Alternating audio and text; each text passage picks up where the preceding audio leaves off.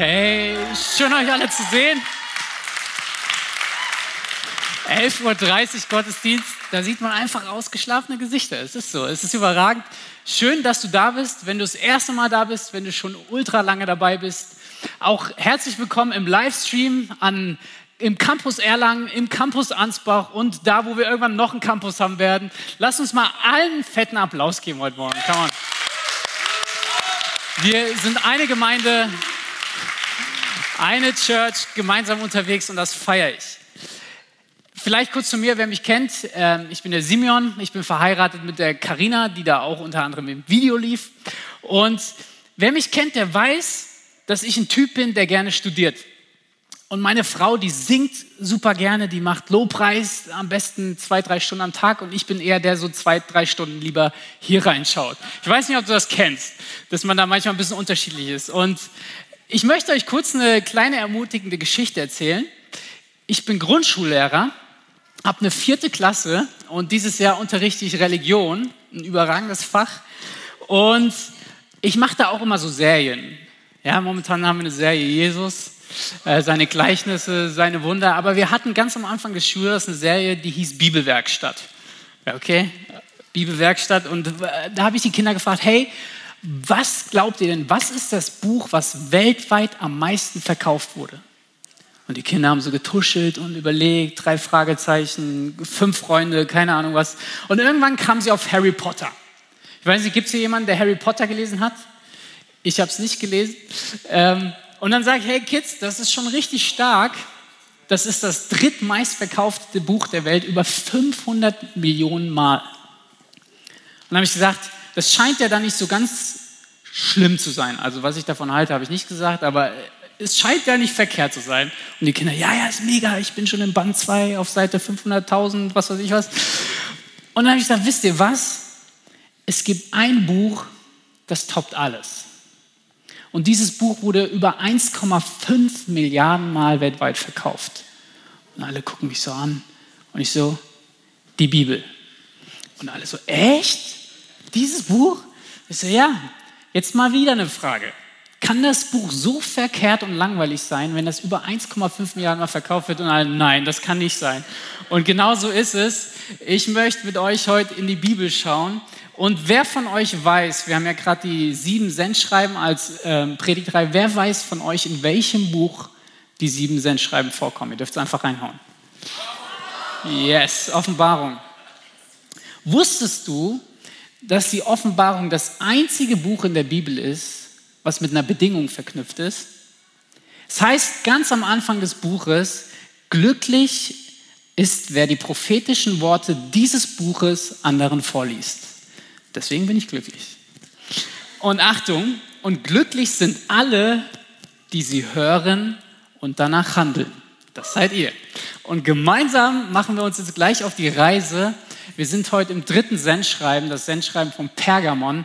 Und ich weiß nicht, ob du die letzten Wochen dabei warst. Ich will mal ganz kurz einen Abriss geben, was schon alles lief. Also, diese sieben Sendschreiben sind an sieben Gemeinden gerichtet, die damals vor 2000 Jahren wirklich existiert haben. Ja, ich habe mal eine Karte mitgebracht. Auf dieser Karte könnt ihr sehen, dass das heutige, also dass das eigentlich die heutige Türkei ist, das Kleinasien. Und diese Gemeinden könnt ihr alle entlang sehen. Wir hatten Ephesus, das wurde noch nicht geändert. Smyrna, Pergamon, wir sind heute in Pergamon unterwegs. Also die haben wirklich existiert. Kein Witz, kein Märchen. Das Zweite, was wir wissen müssen, ist, dass diese Sendschreiben eine prophetische Bedeutung haben. Was bedeutet das? Das bedeutet, dass das, was da drin steht, für uns als Ekklesia, für dich und für mich heute noch relevant ist. Und wenn wir gleich reinschauen, werden wir sehen, wie hochaktuell das ist. Und das Dritte ist, diese Themen in den Sendschreiben lassen sich in der Kirchengeschichte chronologisch abbilden. Also das heißt nicht, dass es nie mehr die verfolgte Kirche später gab, die existierten immer gleichzeitig, aber der Hauptschwerpunkt trifft in der Kirchengeschichte immer auf einen zeitlichen Abschnitt zu. Wir hatten mit Ephesus im ersten Jahrhundert die erste Gemeinde, die Gemeinde mit den Aposteln. Die zweite Gemeinde, das war die Gemeinde Smyrna. Und letztes, letzte Woche, wer war da da? Da war jemand von Open Doors da, der war so inspirierend, der hat über die verfolgte Kirche gesprochen. Und genau in dieser Zeitphase der Geschichte gab es so viele Christenverfolgungen. Gibt es auch noch heute, aber das war die Zeit, wo es heftig war. Und heute, ta -da -da -da, kommen wir zu Pergamon. Und was stellt das in der Kirchengeschichte dar? Das war die Verbindung, die Heirat zwischen Welt und Kirche. Pergamon kommt von dem Wort Gamos. Und Gamos heißt verheiratet oder Ehe. Und was letzten Endes passiert ist, dass das Christentum zur Staatsreligion wurde. Die sind eine Verbindung eingegangen und irgendwann war das so, dass die Kirche eigentlich mehr römisch aussah als die Römer kirchlich, sage ich mal so, als wenn das Sinn macht. Ihr wisst, was ich meine, okay? Genau. Der letzte Punkt, und dann haben wir den Abriss gemacht. Ähm, jedes Sendschreiben hat einen gewissen Aufbau. Jesus stellt sich am Anfang immer vor, er sagt, wer er ist, ein mächtiger Titel. Als zweites lobt er die Gemeinden für irgendwas. Das dritte ist, dass er so Kritik hat, also er möchte, ähm, also gibt eine Anklage, Dinge, die nicht laufen in Kirche. Und als viertes gibt es eine Belohnung. Wer von euch liebt Belohnung? Ja, Belohnung, überragend. Sage ich meinen Kindern in der Grundschule auch immer, wenn sie gut mitgearbeitet hat, gucken wir einen Film am Ende. So kriegt man die Zeit auch um. Spaß. Okay, ich lade dich jetzt ein, dein Handy in den Flugmodus zu stellen, die App zu öffnen oder deine Bibel rauszuholen und lasst uns in das Wort Gottes gucken. Wir lesen in Offenbarung 2, 12 bis 17. Und dem Engel der Gemeinde in Pergamus schreibe, das sagt der, das scharfe zweischneidige Schwert hat. Ich kenne deine Werke und die Gemeinde in Pergamon war dafür bekannt, dass sie wirklich viel gemacht haben. Sie haben armen Menschen geholfen, sie haben sozial schwachen Menschen geholfen, die haben viel getan. Ich kenne deine Werke und ich weiß, wo du wohnst, wo der Thron des Satans ist. Huh. Habt ihr das schon mal gehört in irgendeiner Bibelstelle? Der Thron des Satans hört sich auf jeden Fall heftig an. Und dass du an meinem Namen festhältst, und den Glauben an mich nicht verleugnet hast.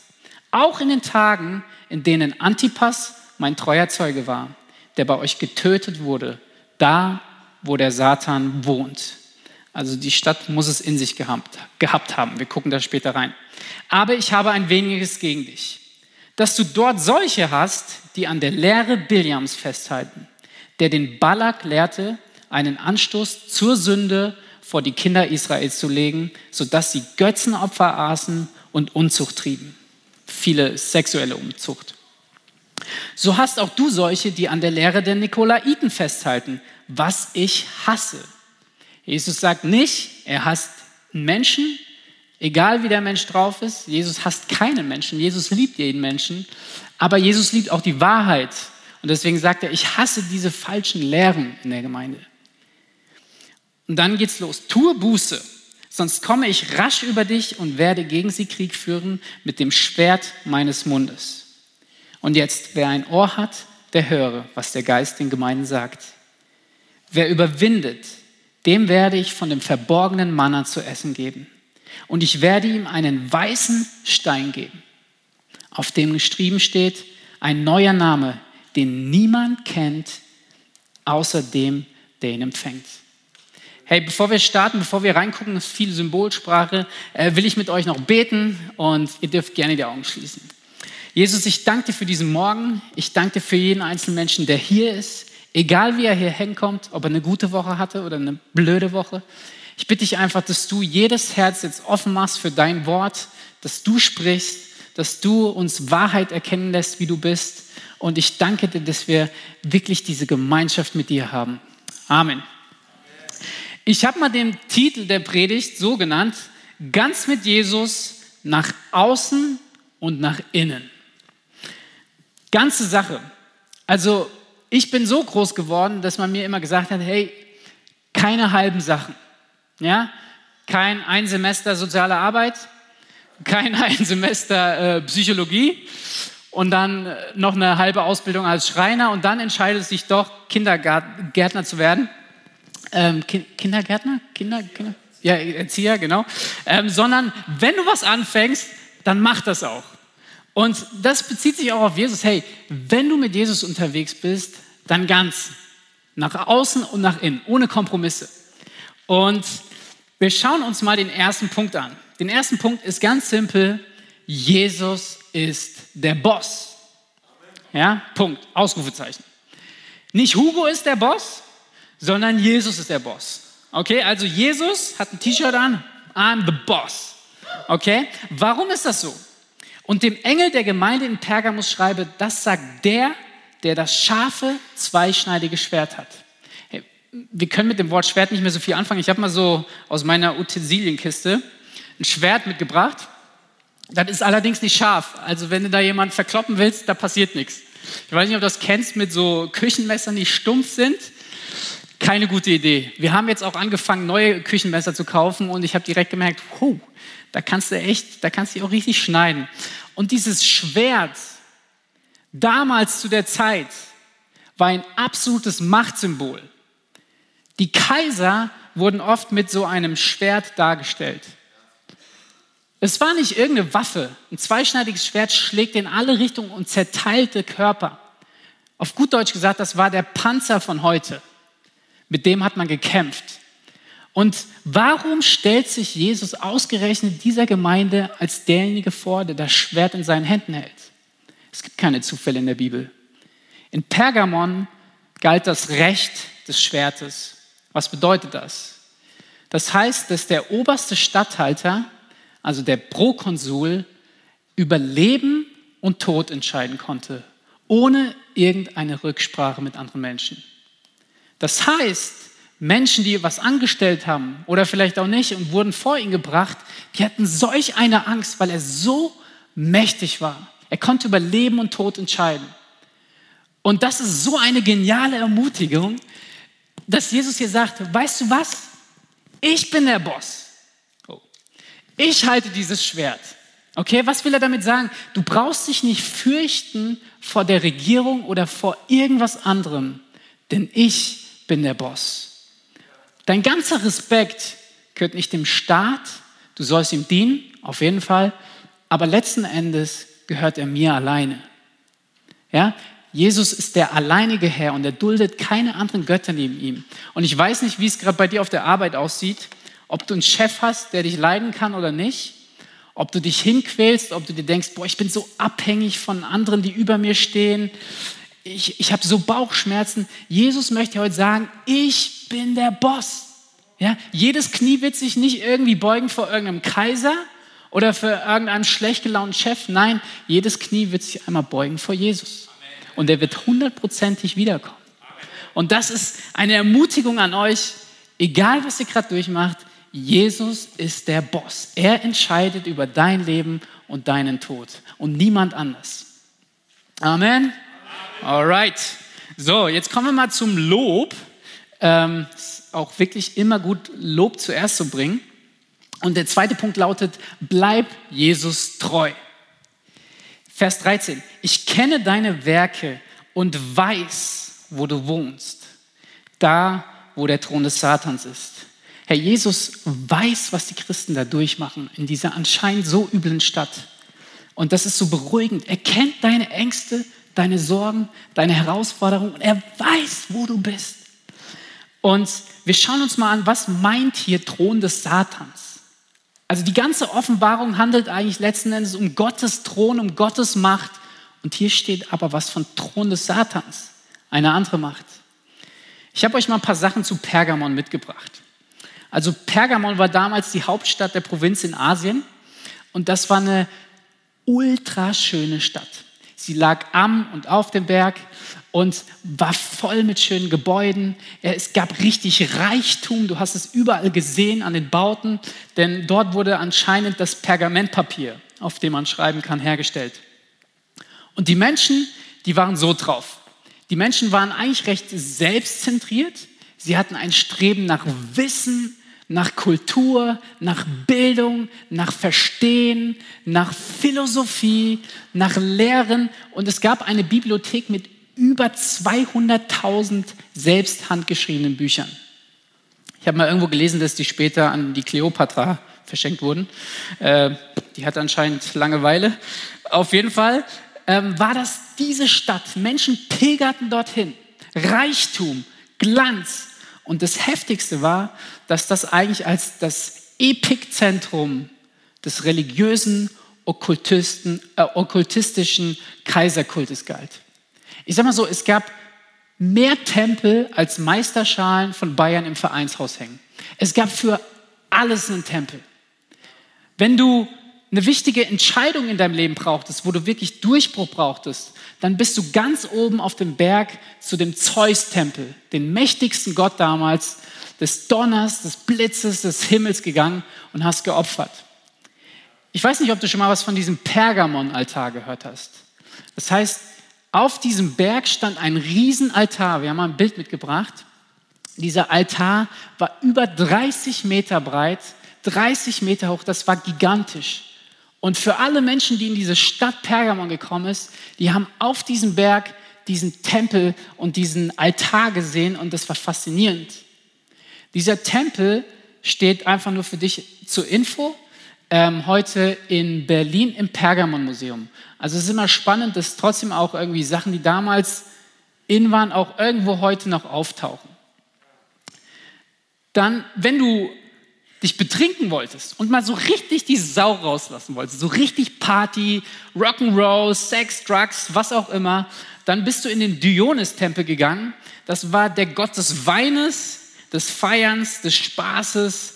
Und da haben sich Menschen wirklich wortwörtlich ins Koma gesoffen. Also da sind wirklich Menschen draufgegangen.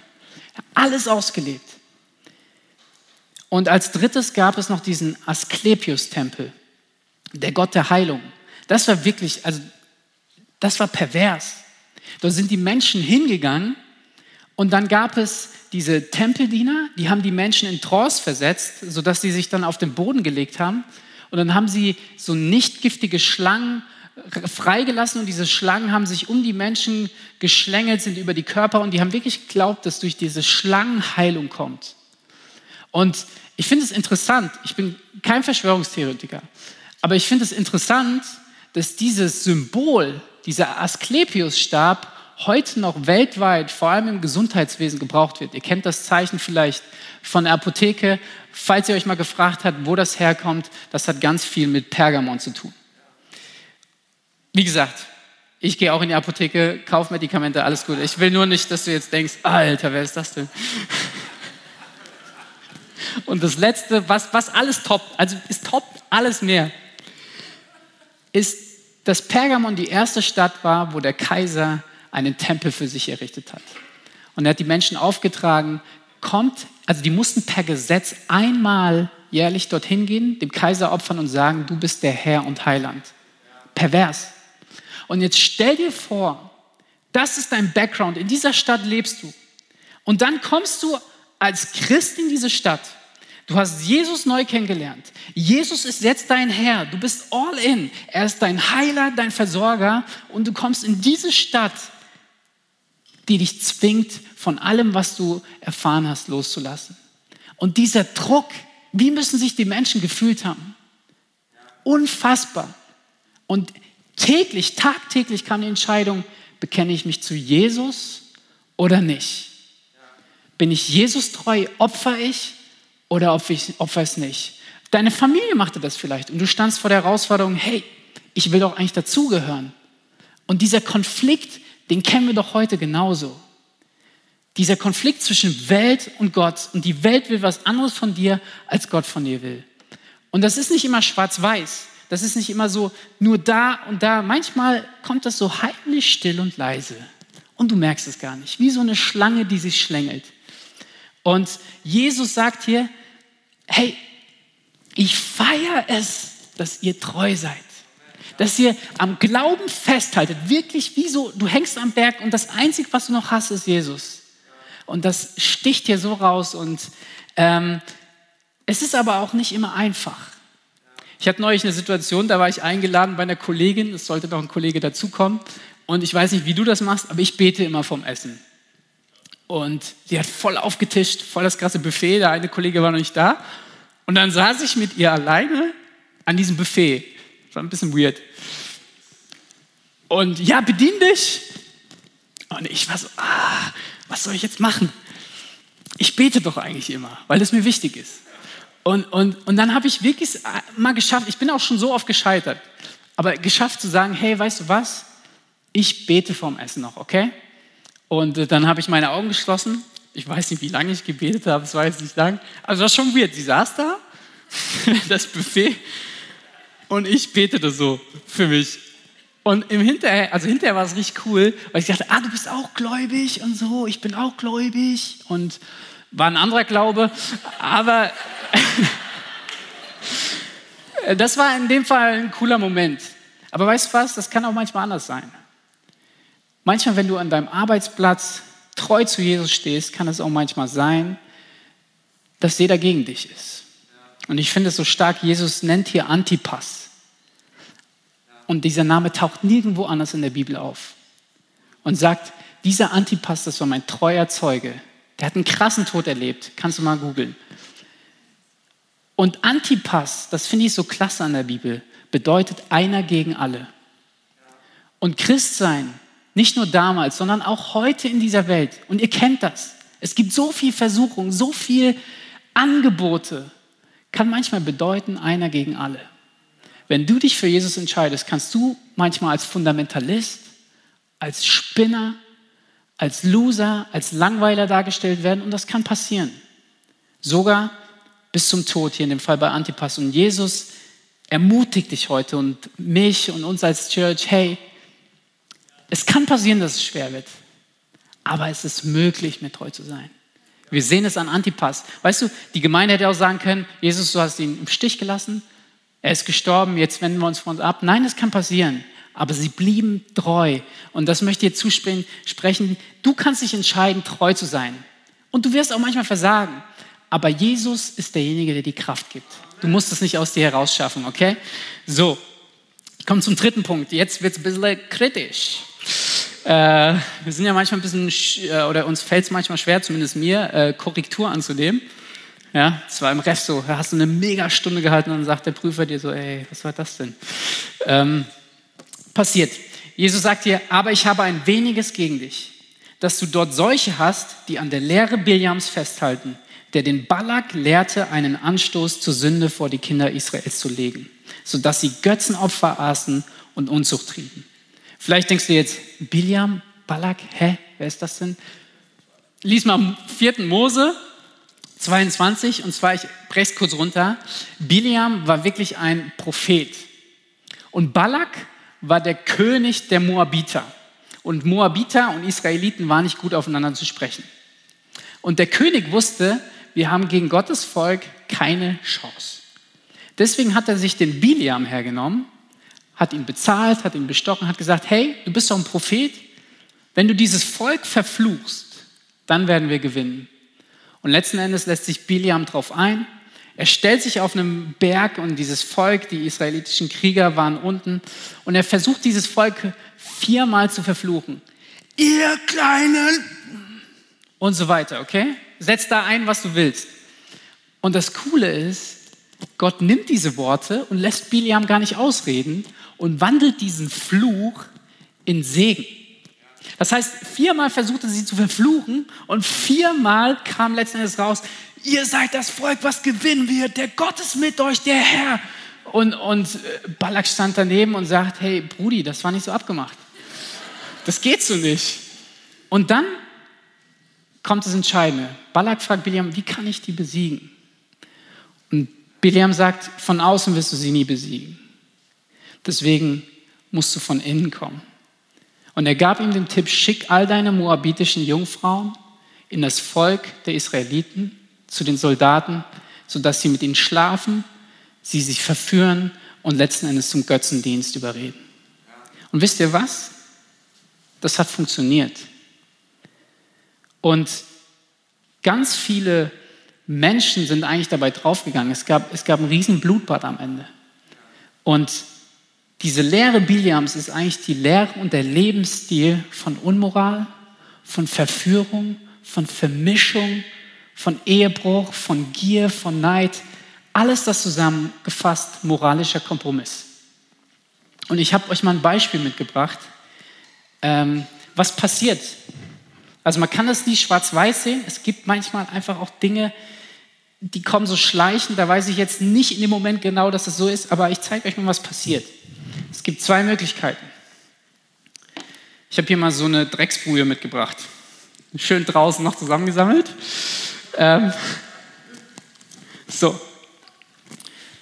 Ja. Also stellt ihr vor, oder stellt, stellt ihr vor, stellt euch vor, das ist Jesus und ähm, das ist die Welt oder die Kirche und, und die Welt. Und jetzt kann Folgendes passieren.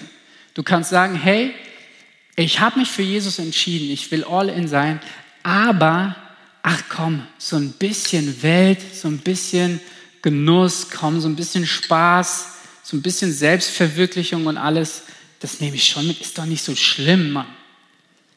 Und ihr seht, wie dieses Wasser aussieht. Die zweite Möglichkeit ist die andere. Du bist voll in der Welt, du bist voll in der Welt, du willst aber doch irgendwie Christ sein, weil du willst ja erlöst sein. Und ja, ich lebe mein Leben eigentlich ohne zu ändern und Jesus, ja, sonntags kommt mal ein bisschen Jesus dazu. Muss ja heilig sein. Und letzten Endes, egal wie du es drehst, das wird immer verschmutzt sein. Und das ist das, was eigentlich hier die Kritik ist. Die Kritik ist nicht, dass es von außen kommt, sondern häufig verwaschen von innen. So ganz langsam schlängelt sich in dein Leben ein. Wer kennt das? Also, dass so Kleinigkeiten kommen, wie du plötzlich anfängst. Ich war ein Jahr an der Förderschule und ey, da ging es ab. Da sind die Lehrer auf den, äh, die sind geflohen. Also die, die Schüler sind wirklich auf den Tischen getanzt, Mittelfinger und alles gezeigt. Und Karina kann das bezeugen, aber ich war da ein Jahr und irgendwann hat sich meine Sprache verändert. Ich bin nach Hause gekommen und habe gesagt, diese Pisse und was weiß ich was alles. Also ich habe wirklich gemerkt, wie das abgefärbt hat. Und es war wirklich so, dass ich Sachen übernommen habe. Das wurde nicht eher so, sondern das wurde eher so, wenn nicht sogar so. Und hey, da sagt Jesus, kehr um. Diese Bewegungen, diese falschen Lehren, die sind so verführerisch und nicht gut. Und was hat das mit uns zu tun? Ich habe jetzt mal drei heutige Lehren mitgebracht. Vielleicht wird es bei dem einen äh, auf Gegenstoß sorgen, aber die ich als sehr gefährlich ansehe. Und das erste ist die Gender Movement. Das ist eine Lehre von absoluter Toleranz. Du kannst eigentlich entscheiden, wer du sein möchtest. Wir sind da in der Grundschule teilweise schon richtig herausgefordert. Wir sollen quasi den Kindern vermitteln, hey, du kannst eigentlich entscheiden, was deine Identität ist. Ich habe mal was bei YouTube gesehen, weil es mich interessiert hat. Und da war ein Beispiel, dass eine Familie ihre Kinder nicht mit er oder, äh, wie sagt man, er oder sie anspricht, genau, sondern sie, sie, sie haben irgendwas, ich weiß, es war nicht mehr es oder ich weiß, sie haben irgendwas benutzt. Und ich dachte mir, wie krass ist das eigentlich? Und es fühlt sich aber, es fühlt sich auch irgendwie so logisch an, weil hey, jeder kann machen, was er will. Es gibt keine Fundamentalisten mehr, es gibt keinen Stress mehr, keine Konfrontation und, und das ist crazy. Das ist eigentlich das, was passiert ist mit dem Volk Israel. Und ich glaube, dass diese Bewegung auf jeden Fall noch auf uns und auch auf uns Lehrer, bei jedem Einzelnen vielleicht zurollen kann. Das zweite ist die New Age-Bewegung. Ich weiß nicht, ob du von der schon was gehört hast. Viele Pastoren schätzen die eigentlich so als die krasseste Bewegung momentan an, wo alles verwischt. Weißt du, es gibt keine relative, also es gibt nur noch relative Wahrheit. Ein bisschen am Buddhismus ist richtig, ein bisschen Hinduismus. Ja, Jesus war auch ein Erleuchteter. Und ganz ehrlich, eigentlich sind wir doch alle auf der Suche und wir bewegen uns auf ein Ziel hin. Verführerisch, verführerisch. Du hast keinen Stress mehr mit Leuten. Du kannst sagen, ah, du bist auch, glaube ich, yo, ich bin auch da, obwohl du komplett von der anderen Seite bist. Und das kommt teilweise in Gemeinden wirklich mit rein. Und auch ich glaube, ich muss mich manchmal fragen, habe ich nicht da Ansätze irgendwie von New Age in mir? Und das letzte ist äh, dieses, das wird dein Best Life ever hier auf Erden. Da ist ein Funken Wahrheit dran. Mit Jesus wird es wirklich dein bestes Life auf Erden. Äh, Amen dazu, aber ganz ehrlich, Jesus hat dir nicht ein Leben versprochen, wo du den tollsten Adoniskörper bekommst, wo du absolut reich wirst, wo alles glatt läuft, wo alles cool läuft, Und, und das ist so eine Gefahr, dieses, dieser Begriff der absoluten Freiheit. Ey, wir haben bei Open Doors gesehen, was abgeht. Da sitzt ein Pastor seit 18 Jahren im Gefängnis, hat seine Familie zu Hause. Wer will bei seiner Familie sein? Jeder. Und sein Freiticket wäre, Jesus zu verleugnen. Und er sagt, nein, das ist es mir nicht wert. Und, und es gibt so viele Bewegungen und deswegen auch die, die, die, die, dieser Wunsch von Jesus, hey, lasst euch korrigieren. Auch in der Ekklesia.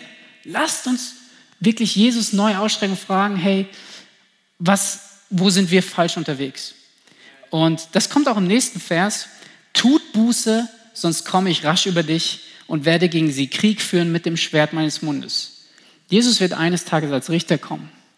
Und er sagt, tut Buße, kehrt ab. Das ist der Startpunkt vom Christsein. Es geht nicht darum, dass du irgendwie ein besserer Mensch wirst, sondern dass aus Schuld Freispruch wird. Und das passiert immer durch Umkehren. Ich will euch ein Beispiel erzählen. Ich habe äh, vor einem halben Jahr so ein bisschen den Eindruck gehabt, dass Gott mir sagt, hey, wie sieht es denn eigentlich mit deinem Medienkonsum aus? Ganz heißes Thema. Und, und äh, da kam so die Frage, wie sieht es denn eigentlich mit Netflix bei dir aus? Und ähm, dann habe ich mir überlegt, ich habe so viele Serien geschaut und, und Gott hat mich wirklich mal gefragt, was sind denn da für Lehren in diesen Serien? Und mir wurde schnell klar, da ist für mich so vieles normal geworden. Dass der mit der rumschläft, dass der besoffen ist, der, dass der den abschlachtet, das ist völlig normal. Und ich stehe jetzt hier nicht als Moralprediger und sage, du darfst dir nichts angucken. Aber frag mal wirklich Jesus, hey, wo muss ich Buße tun? Weißt du, da gibt es diese Bachelor-Serie. Ich weiß nicht, wer von euch die Bachelor guckt. Ich, ich habe manchmal gesagt, ich, ich habe sie auch schon mal geguckt, ich muss zugeben. Aber irgendwann habe ich mich gefragt, hey, ich gehe morgens in den Gottesdienst, höre von, es gibt gesunde Beziehungen, eine gesunde Ehe und abends, weil ich ja ein bisschen Entertainment brauche, sonst ist die Welt ja langweilig und das Leben, hau ich mir doch mal zur Unterhaltung Bachelor rein. Und das Programm, was geliefert wird, ist komplett mit allen Werten, mit aller Moral unterschiedlich zu dem, was ich sonntags gehört habe. Und das ist unser täglicher Kampf. Und ich will hier nicht der Moralapostel sein, das musst du mit Jesus ausmachen, aber frag ihn einfach mal, wo muss ich Buße tun? Wo muss ich Buße tun? Und ich muss mich jetzt ein bisschen beeilen, ich gerade. Ähm, wir kommen zum vierten Punkt und ich freue mich auf diesen Punkt. Ey, das ist heftig. Der vierte Punkt heißt, kompromisslos leben zahlt sich aus. Wer ein Ohr hat, der höre, was der Geist den Gemeinden sagt. Wer überwindet, dem werde ich von dem verborgenen Manna zu essen geben. Was ist das verborgene Manna? Im Alten Testament war das so, als das Volk Israel aus Ägypten rausgezogen ist und in der Wüste war, hatten sie Hunger, hatten aber nichts zu essen und dann hat Gott Brot des Himmels runterfallen lassen. Also sie wurden gesättigt. Sie sind aber trotzdem noch eines Tages gestorben. Und wenn es hier um das verborgene Manna geht, dann gucken wir am besten wieder in die Bibel, was sagt die denn dazu? Und in Johannes 6, Vers 35 heißt es, ich, und das sagt Jesus, bin das Brot des Lebens. Wer zu mir kommt, wird niemals wieder hungrig sein. Und wer an mich glaubt, wird nie wieder Durst haben. Und später heißt es, ich selbst bin dieses Brot das von Gott gekommen ist und euch das Leben gibt. Wer von diesem Brot isst, wird ewig leben. Jesus sagt dir ganz einfach, deine Belohnung bin ich. Ich bin derjenige, der dir ewiges Leben gibt. Ich bin derjenige, der Kraft hat, der dir Kraft gibt, der dich versorgt. Und das ist so faszinierend. Das ist das Beste, was du im Leben haben kannst. Dieses verborgene Manna. Und Jesus setzt noch einen drauf und ich werde euch einen weißen Stein geben. Ich habe mal wieder was mitgebracht. Einen weißen Stein. Vielleicht denkst du dir, hä, warum weißen Stein? Davon kann ich mir jetzt auch nichts kaufen. Früher war es so in Pergamon, dass es, wenn es darum geht, vom, also vom Gericht, es gab das Schwert des äh, Rechtes, also über Entscheidung, Tod und Leben, war es trotzdem so, dass ja festgestellt werden muss, wer ist schuldig und wer nicht. Und es gab einen schwarzen Stein und einen weißen Stein. Und die Person, die den schwarzen Stein bekommen hat, war schuldig. Die war verurteilt. Und die Person, die den weißen Stein hat, die die Hand geöffnet hat und den weißen Stein gesehen hat, die war freigesprochen. Die war begnadigt. Und was Jesus hier sagt, wenn du Buße tust, wenn du zurück zu mir kehrst, werde ich dir diesen weißen Stein geben. Was muss das für ein Gefühl gewesen sein von einer Person, die zwischen Verurteilung und Freispruch stand? Und er legt noch einen drauf. Ich gebe dir diesen weißen Stein mit einem Namen darauf, den nur du und ich kennen. Was bedeutet das? Im Alten Testament sehen wir ganz oft, auch im Neuen, dass ein neuer Name für eine neue Identität steht. Wir haben Abraham zu Abraham, Jakob zu Israel, Simon zu Petrus der Fels. Und weißt du was? Eines Tages, wenn du diesen Stein erhältst, wird dir Jesus einen eigenen Namen geben. Keine Ahnung, wie der aussieht. Ich weiß nicht, ob du mit deinem irdischen Namen zufrieden bist. Aber es kann sein, dass Jesus dich eines Tages Überwinder nennt. Krieger, Treue. Und er sieht dich einzigartig, unverwechselbar an. Da gibt es keinen anderen, der diesen Namen kennt. Es ist wie ein Nickname, wie du deine Freundin oder wen auch immer nennst.